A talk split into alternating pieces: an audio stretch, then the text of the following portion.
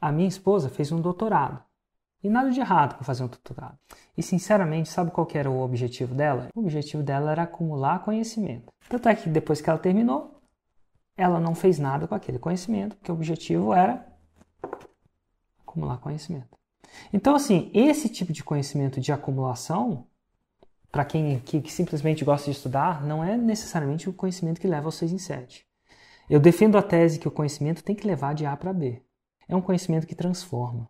Então, o conhecimento depende de levar a pessoa para um lugar, não o conhecimento por conhecer. E esse lugar geralmente representa uma transformação, uma melhora. No caso da Adriana, ela descobriu o conhecimento que transforma na Dalila, que faz, que é expert nessa parada da, da cura através de buscas de cicatrizes emocionais, talvez é o jeito que eu entendi. E é muito massa, porque se você está promovendo conhecimento que transforma e é íntegro, né? Porque depois da invenção das mídias sociais nada funciona que não é íntegro por muito tempo. O que, que vai acontecer? O conhecimento disseminado que vai tender a naturalmente se proliferar, isso é, manter, é aquele conhecimento que funciona.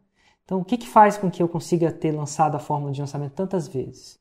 Afinal, das, as primeiras pessoas acreditavam em mim. Hoje em dia, é um testemunho por dia que eu posto. O carro tem que andar. O carro não tem que andar, senão ele não vende, né? O conhecimento tem que, o conhecimento tem que transformar, senão ele também não se sustenta.